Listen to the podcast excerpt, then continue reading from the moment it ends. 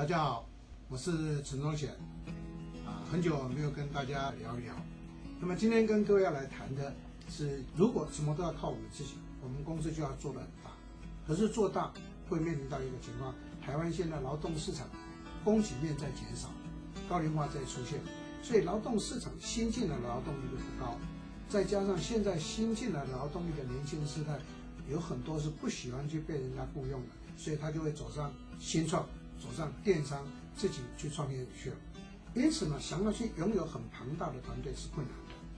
在这样的一个社会现象，在这样的一个时代环境里面，如何让我们的企业经营的更有声有色，我都会鼓励所有的企业应该要采用 BU 制。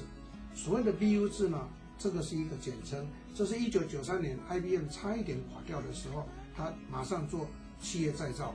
这就是我们大家熟悉的组织扁平化，那企业改造就变成小团队运作，所以 IBM 一九九三年之后就开始又起死回生，这个就后来被定义为叫做 BU 制，叫做 Business Unit，我们把它翻出来叫做事业部制。我在一九七零年代就在台湾导责任中心制，在一九八零年代我在台湾创了内部创业制，在一九九零年代我就在台湾导这一个委任经营制。这三种其实都是 BU 制的一个变形。那各位也因为很熟悉的，常常听到的，最近这五年来呢，在我们国内非常夯的一个日本人呢，那叫稻盛和夫。他在二零一零年的时候，日本航空差一点垮掉，也被迫下市。但是日本政府从这一个这个企业界呢，把稻盛和夫请过去当日航的这个董事长。那稻盛和夫在两年半的时间。让日航起死回生，然后把原先借的三千五百亿呢，他再还给政府六千五百亿，税加三千亿给他，所以这个是一个重点。第二个重点，他在二零一二年的时候创造全世界航空业者的最赚钱的公司的这个美誉，他怎么做到的？就是他在他自己创办的金石这个集团里面去搞了阿米巴组织，所以阿米巴也是 BU 制的一种，所以在整个经营上头懂得。如何让我们企业团队里头有能力的人，可以在这个大集团里面去成立他的自主的事业单位，然后让他当老板，赚他努力做赚到钱，他可以利息分，这样的一个概念就叫做 BU 制事业部制。只是到底要不要他投资，这两个就不一样了。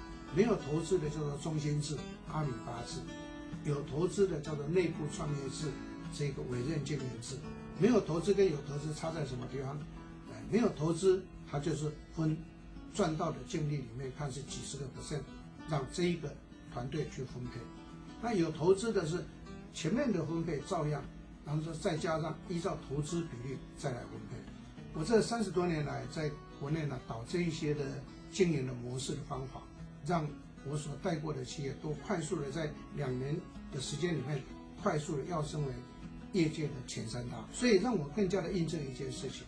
套句台湾话来讲，五龙叫好，这是我这一件课程常常强调的。要懂得共享共利，你一定会有一群有志之士跟你共同的来合作去创业。我想在今天跟各位来谈经营模式的这个概念啊，简单扼要的给各位这么一个运作。那在执行的时候要注意些什么？要注意的是游戏规则要讲清楚。所谓的游戏规则就是。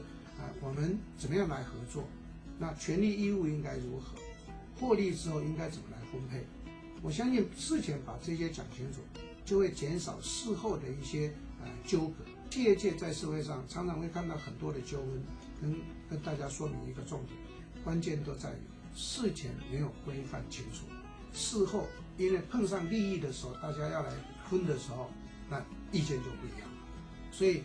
我常常强调一件事情：当一个现代人，要有一些基本的法律常识。基本法律常识的意思就是说，我们要懂得先把游戏规则讲清楚，就是俗称的合约啦、合同啦、规范啦这一些事情，把它定清楚，白纸黑字写清楚，然后大家根据这个约定去做。